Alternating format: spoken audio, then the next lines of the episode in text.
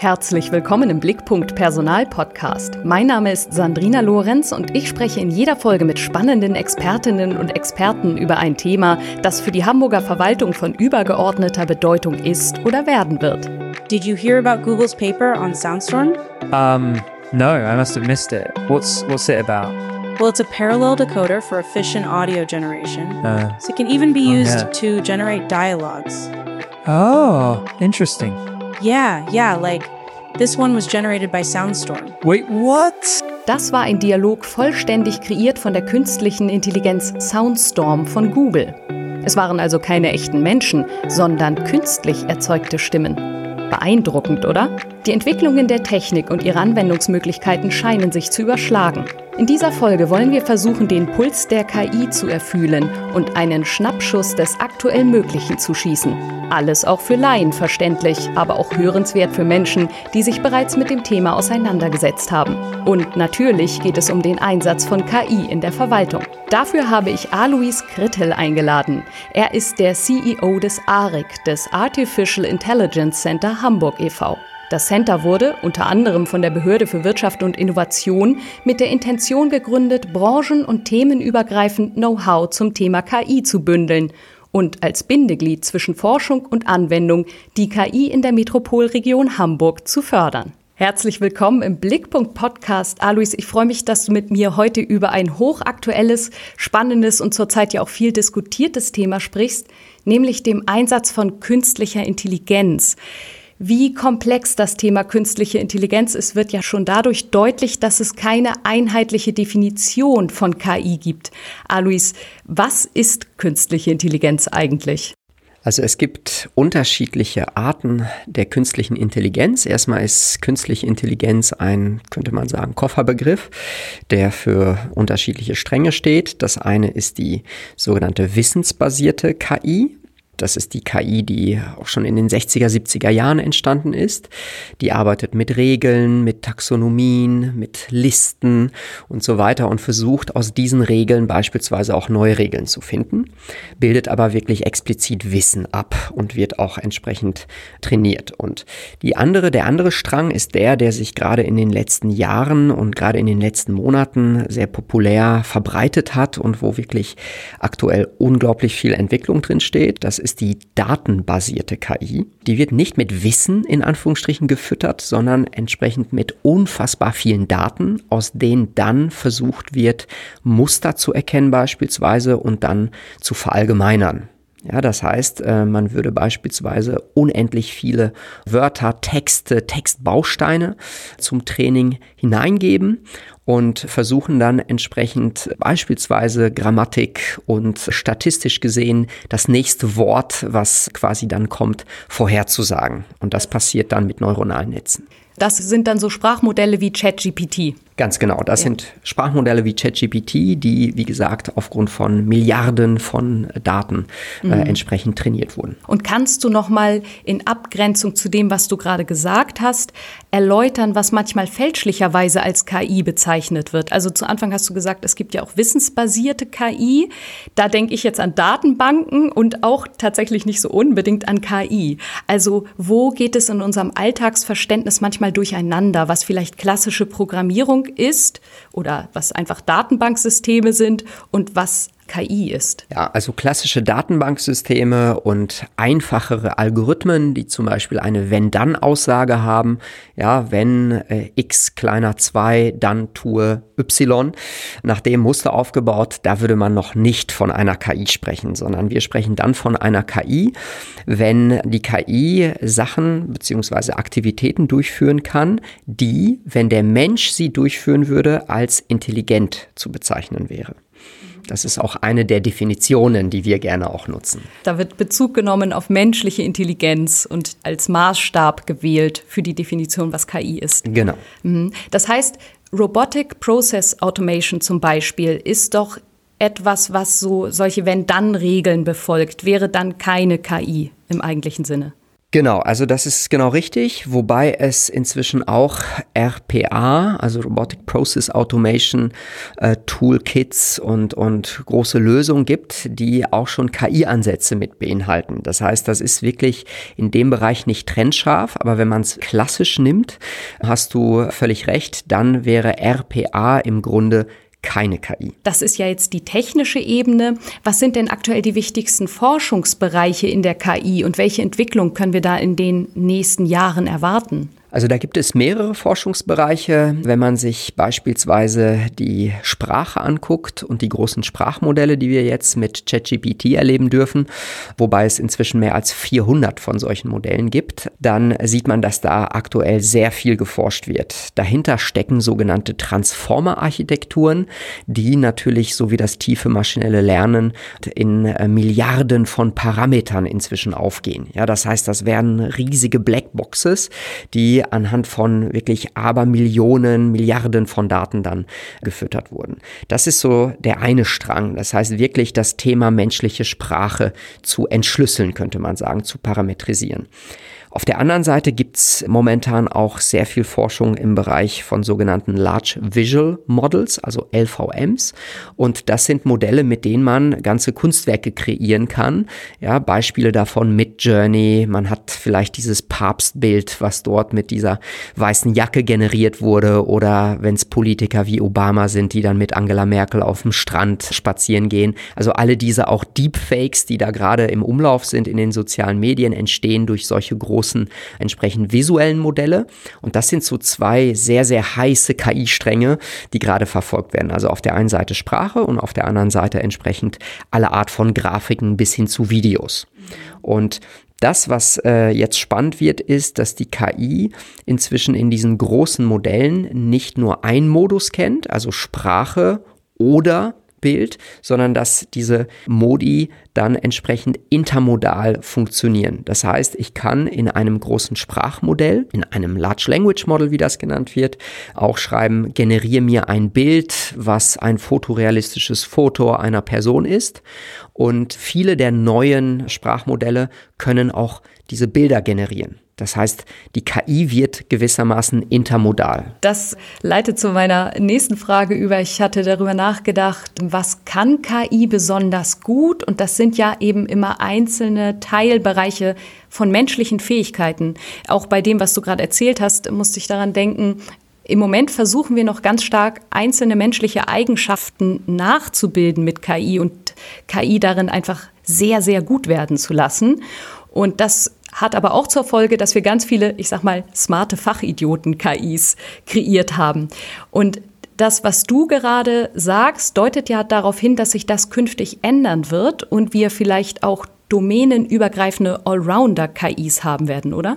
Absolut. Also wenn man sich alleine, jetzt äh, nehme ich dennoch das Beispiel OpenAI und ChatGPT, wenn man sich da anguckt, wie alleine sich das Modell verändert hat, also von einem sehr breit angelegten Modell, was so sehr gut Konversation, ja, also Frage-Antwort-Spiele sozusagen beherrscht hat und generelles Weltwissen beinhaltet hat, geht das auch in Richtung eines intermodalen Modells. Es wird immer besser auch in gewissen Wissensdomänen.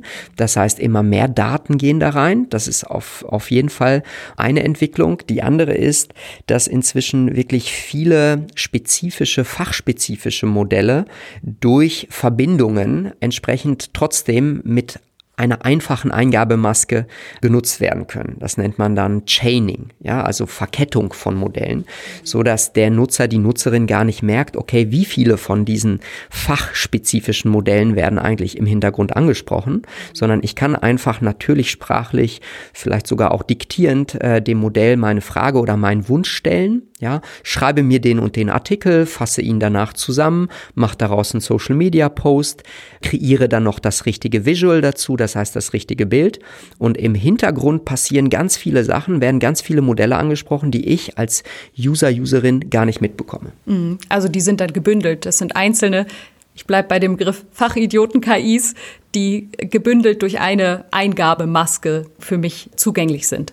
Ganz genau, mhm. ja.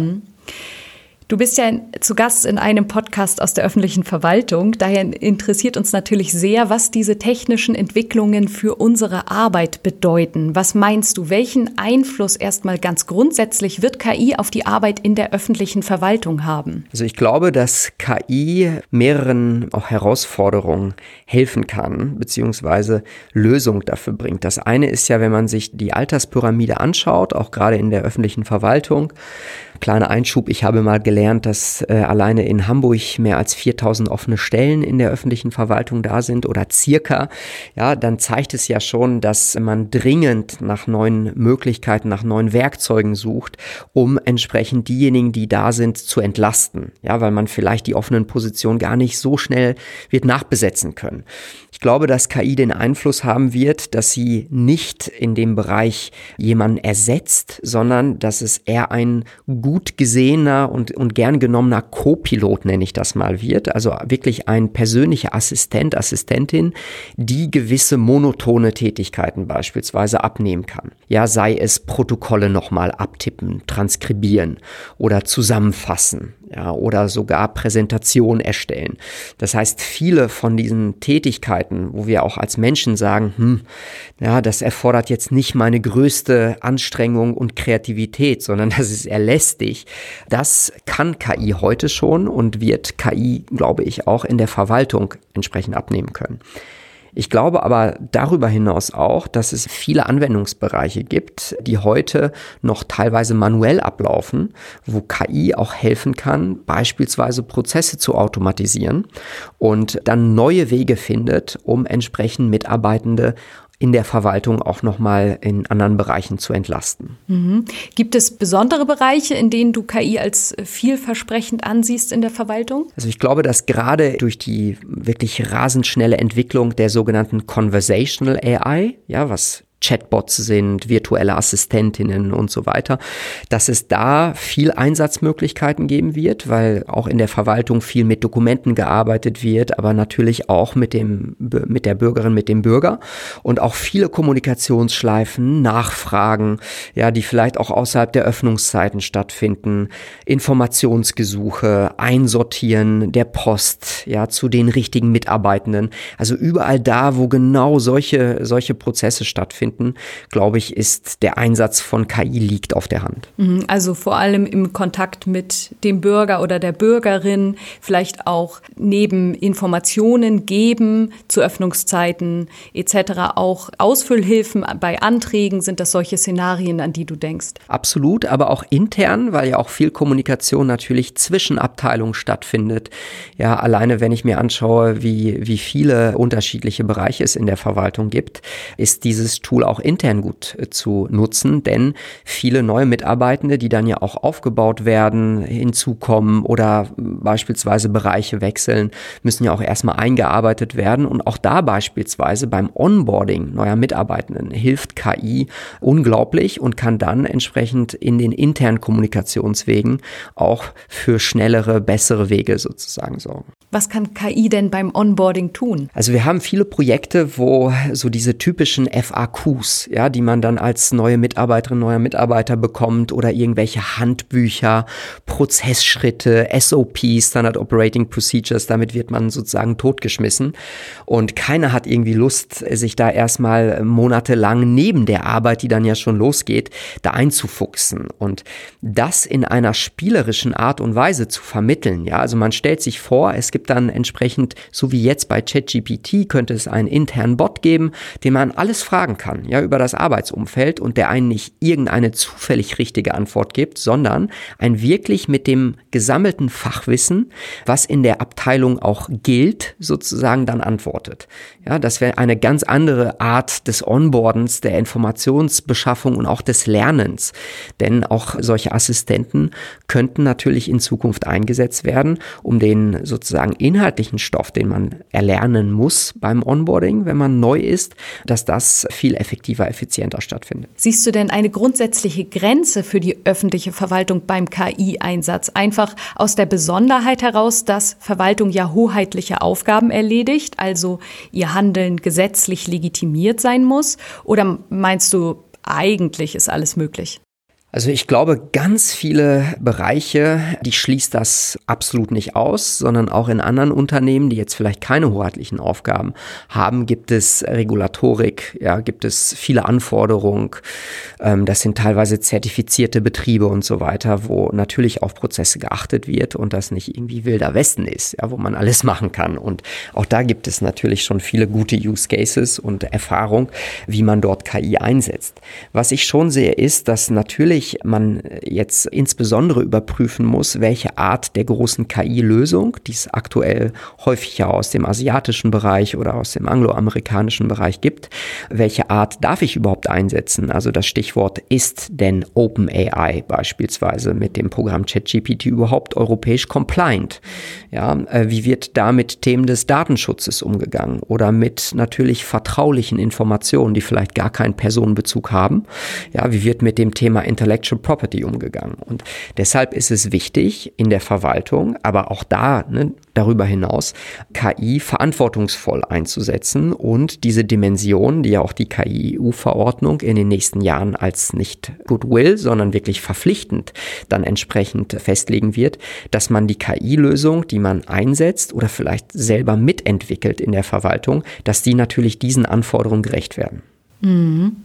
Ja, genau. Worauf ich hinaus will, ist auch eine fehlende Nachvollziehbarkeit bei Entscheidungen oder sagen wir mal einfach grundsätzlich beim Output von KI. Also gerade wenn wir jetzt noch mal bei ChatGPT bleiben, wissen wir ja nicht, mit welchen Daten die KI gefüttert worden ist und das ist ja etwas, was viel Kritik hervorruft.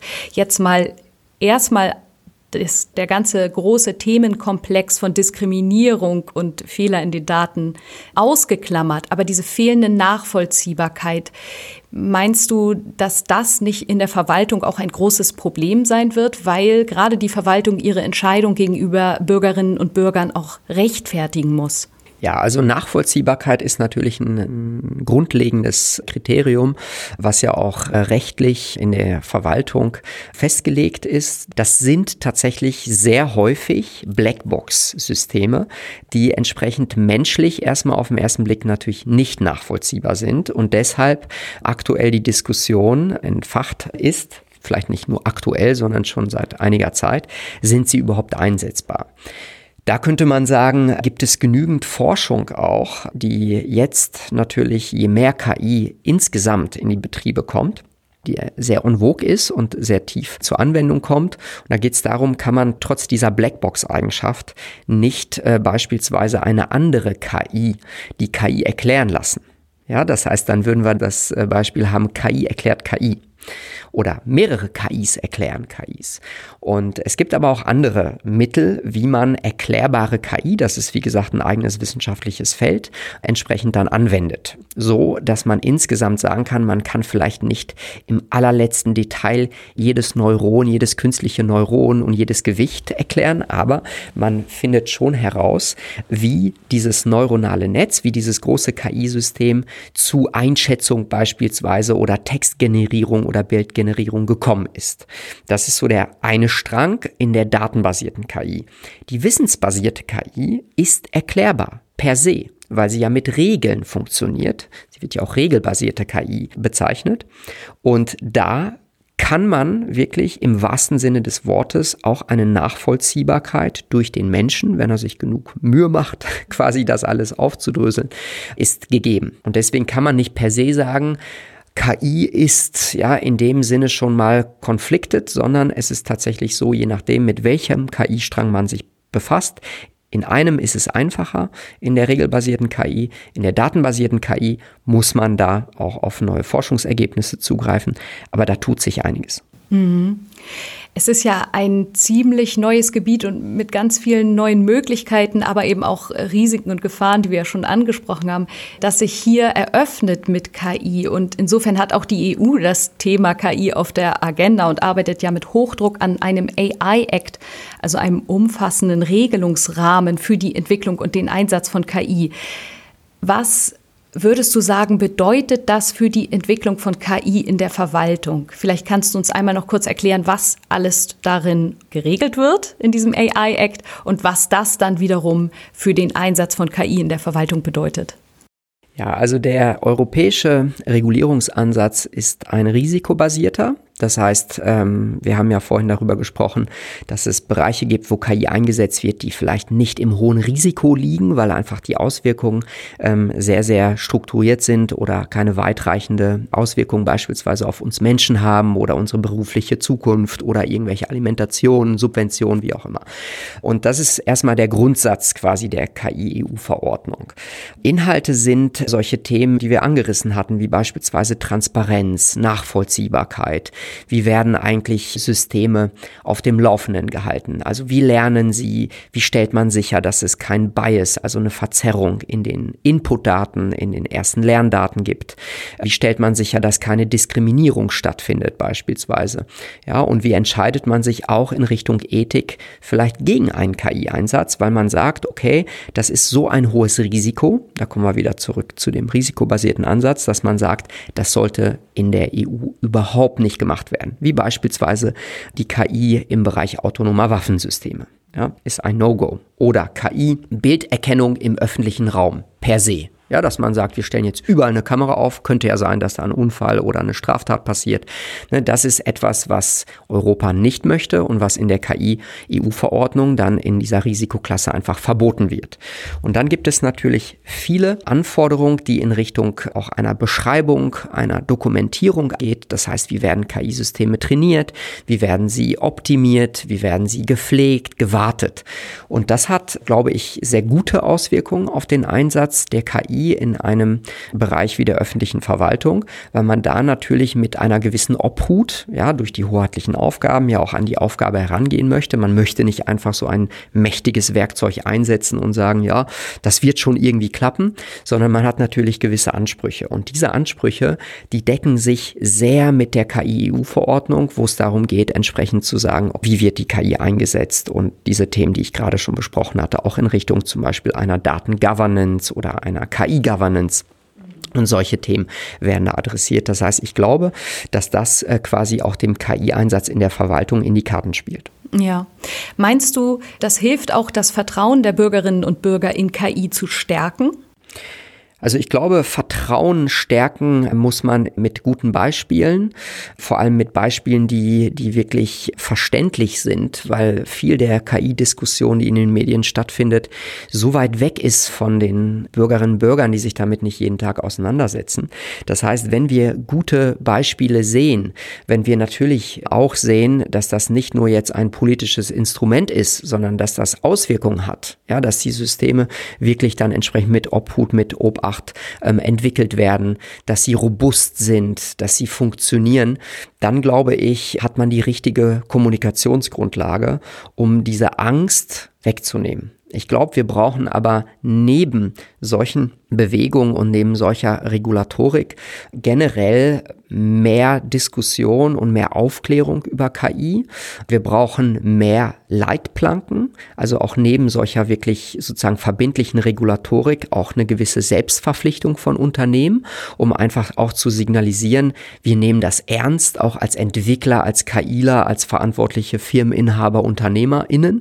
Und dafür muss es natürlich auch eine gewisse Grundbildung geben. Das heißt, das ganze Thema Daten und KI-Literacy, wie man das so, so schön auch englisch formuliert, also Daten-KI-Kompetenzen, ist ein wichtiges Feld, mit dem sich nicht nur die Expertinnen auseinandersetzen sollten. Wir haben ja in so ziemlich jedem Bundesland auch schon KI-Entwicklungen in der Verwaltung, die aber alle ich sag mal, Insellösungen sind und miteinander nicht unbedingt kompatibel. Meinst du, dass der Föderalismus ein Innovationshemmer ist durch diese dezentrale Entwicklung, individuelle Entwicklung von KI-Lösungen, durch die dezentrale Datenspeicherung? Und wenn du das so siehst, wie können wir dem entgegenwirken?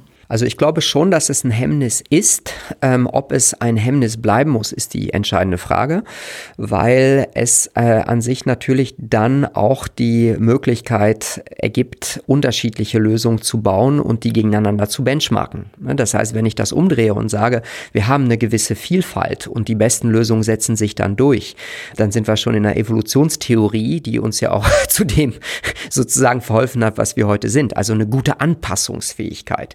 Wenn das aber dazu führt, dass es eher Königreich und, und Insellösungen gibt, die dann quasi alle das Rad neu erfinden, dann ist es natürlich negativ. Das heißt, ich würde dazu raten, dass man viel mehr Austausch anregt, dass man das Rad nicht immer neu erfindet, sondern dass man, obwohl man diese Vielfalt hat, schon in Richtung Standards denkt. Standards sind sowieso momentan bei der Entwicklung dieser großen LLMs, Large Language Modelle wie ChatGPT, im Bereich der Large Visual Modelle wie äh, die Sachen, die man bei Midjourney und Co kennt.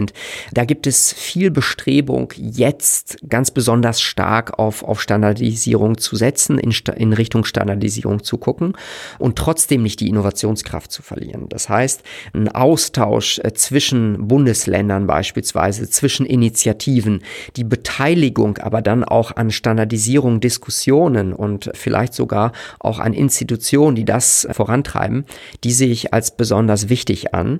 Und ein Good Practice in der Entwicklung und Implementierung von solchen Lösungen hilft ganz am Anfang schon, ja, also wenn man diese Use Cases überhaupt erstmal erkennt und dann formt und sich Pläne macht, der hilft, dass man nachher nicht wirklich Kraut und Rüben in Anführungsstrichen hat, wo man nachher sagt, das kriegt man gar nicht mehr zusammen. Alois, vielen Dank für deine Einschätzung. Gibt es noch etwas, das wir nicht angesprochen haben, das du aber in Zusammenhang mit Verwaltung und KI noch für elementar wichtig hältst?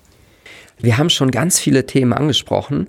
Ich glaube, was wichtig ist, ist mit KI äh, sich vertraut zu machen, das erstmal auch spielerisch auszuprobieren. Die Möglichkeiten sind besser als denn je, ja, weil man muss heute nicht mehr Experte Expertin sein, um die ersten Schritte zu machen. Und das ist immer wichtig, ja, dass man auch die Angst verliert.